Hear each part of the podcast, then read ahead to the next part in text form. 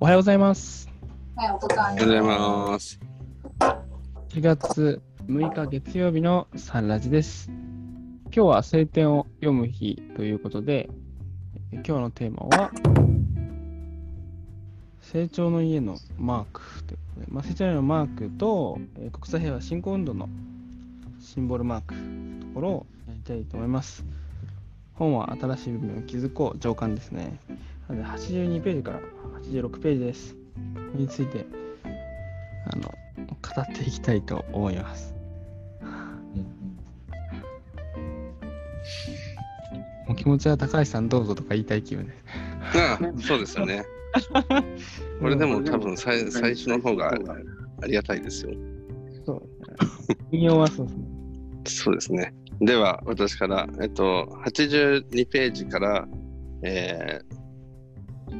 82ページから成長年のマークがあって、85ページから国際平和振興運動のシンボルマークがあるんですけど、えーやっぱり、えー昔から馴染んできたこの成長年のマークについて、えーというところで、えー一番最初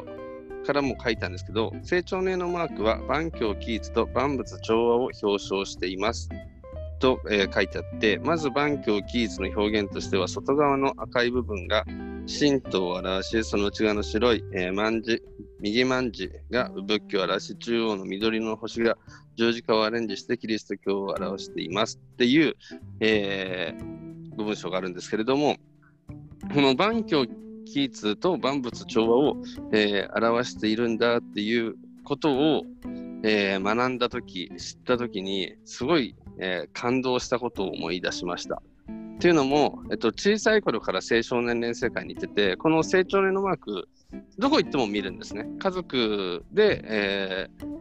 父に飛び田急に連れてってもらったり、川口湖に連れてってもらったり、でも教科部行っても、どこにでもこのマークを見てて、必ずなんか、演題にもこのマークがついてたような気がしてたんですけど、その昔はですね。で、ただそれそれを自分なりに、えっと、小学生だか中学生の時に自分でこのマークを書いた記憶もありますし、うまく書けないんですよ。この、その外側の、えーこの、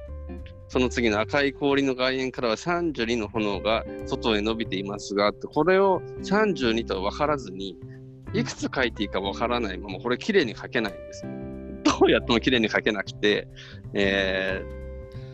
なんかこれを木で自分で彫ってみたこともあったんですけど、まあ難しくて、この立体はどうやって彫るんだろうかっていう時に、えーなんかそんな思いをしてたんですけど、その、そのオレンジの部分に、えー、万字の部分がこう、えー重なって、その上にこう星のマーク、えーが来てっていう、この構造に自体、あのすごいこう感動もしてるんですけど、えーこの構造をこういうふうに、その幼き頃の自分が知ってたら、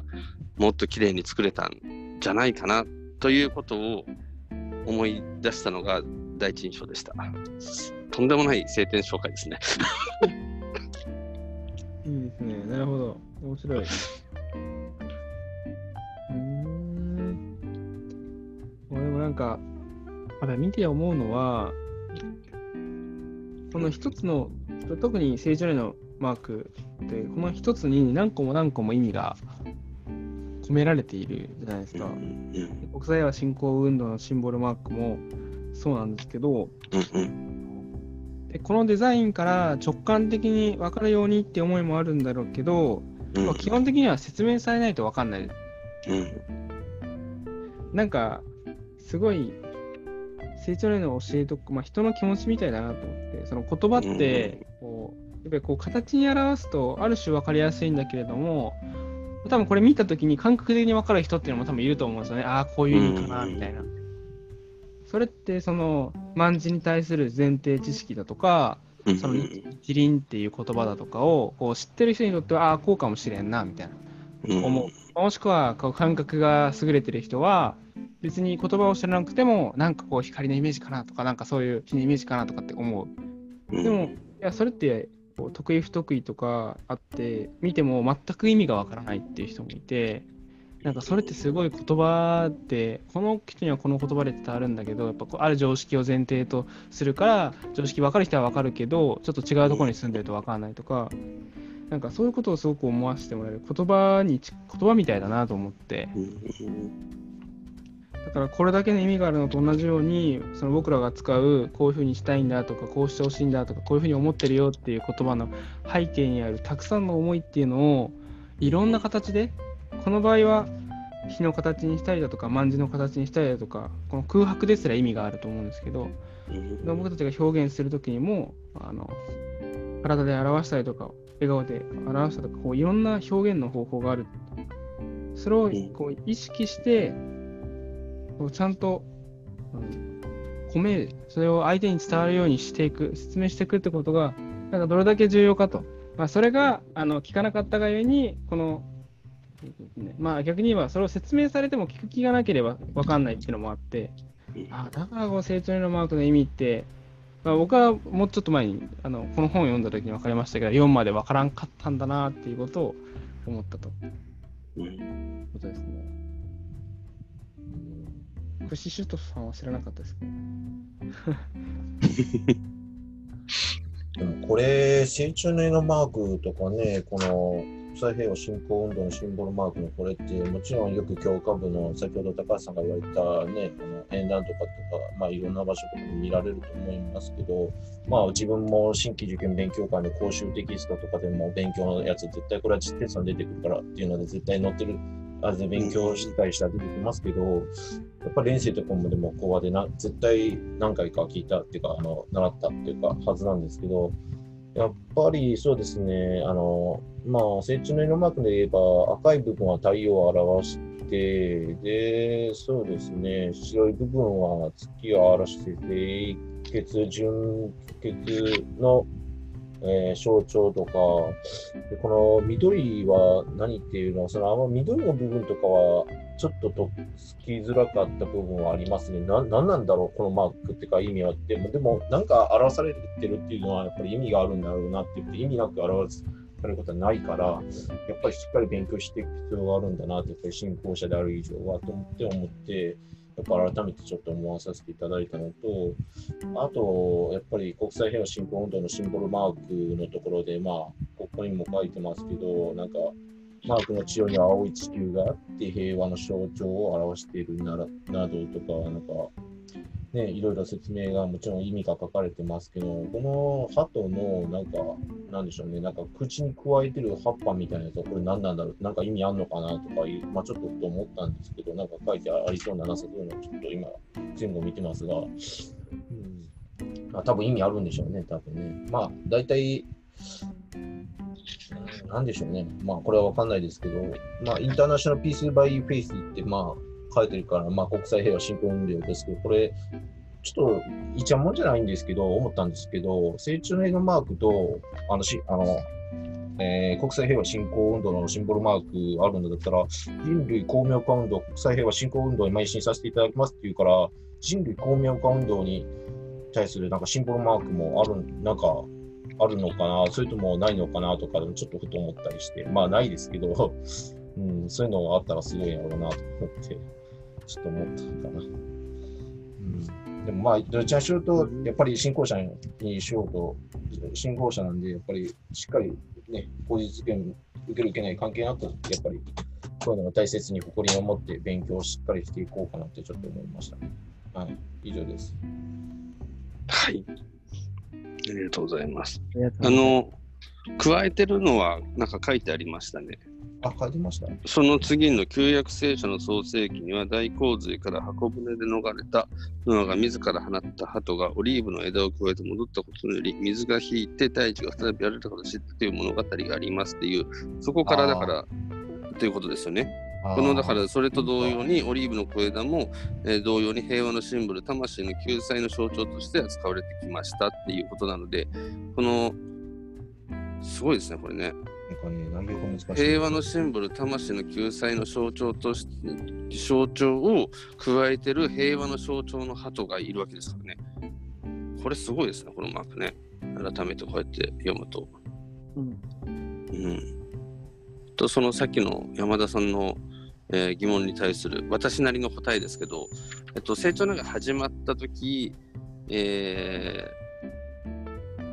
そうですね、谷口正治先生は人類を巧妙化していくんだって、そういう運動をこう最初から展開されていた時のマーク、そこから、えっと、時代が変わってっていうか、えっと、その住む、住んでる環境が変わってって時に、えっと、自分の国だけではいけない。国際平和振興運動っていうその人類巧妙化っていうすごい漠然としたものがあったけどもっとそれを分かりやすく言った国際平和振興運動っていうのが、えー新たに出てきたのが、えー多分1993年このシンボルマークが作られた時あたりだったと確か確かこの本になんかその歴史概観のことが書いてあったような気がしたんですけど、えーそれをこうだから新たに新たにその平和、この国際平和振興運動というところを立ち上げたというところで、こういうマークになってきたという解釈を私はしています。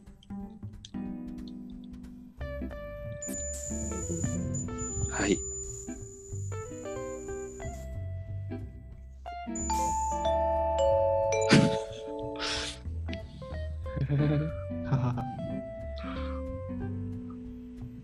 今日ごめんなさい。共有がね、なんかできなくなっちゃったの。なんか設定が変わったんですかね。何やろう。脈くんあります？おはようございおます。はようございおはようごます。ざいます。それでは、えー7月6日月曜日。誠にも放つことは与えることだ。誠にも放つことは与えることだ。ありがとうございます。ありがとうございます。ございます。ございます。では、今日の睡眠ポイント。一旦ラストですね。第7の睡眠ポイントを紹介します。起きることに前向きになれるきっかけを作る。起きることに前向きになれるきっかけを作る。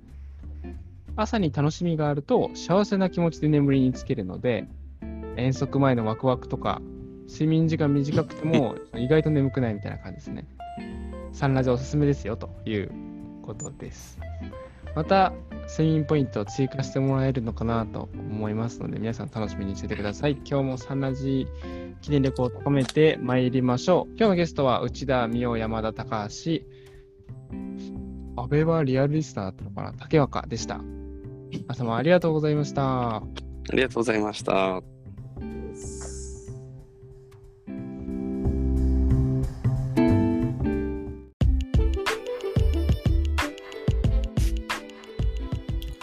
サンラジは本日のゲストの提供で配信中です。ゲストが思い、感じ、考えたことを共有し深めています。もし成長への見解を求められる方は地元講師へのご相談がおすすめです。また、サンラジでは皆様からの感想、要望、質問、テーマの投稿を大募集中。パソコンや Spotify からお聞きの方は概要欄のリンクをチェックです。最近 Twitter も始めました。それでは今日も記念力が高まってまいりました。いってらっしゃいませ。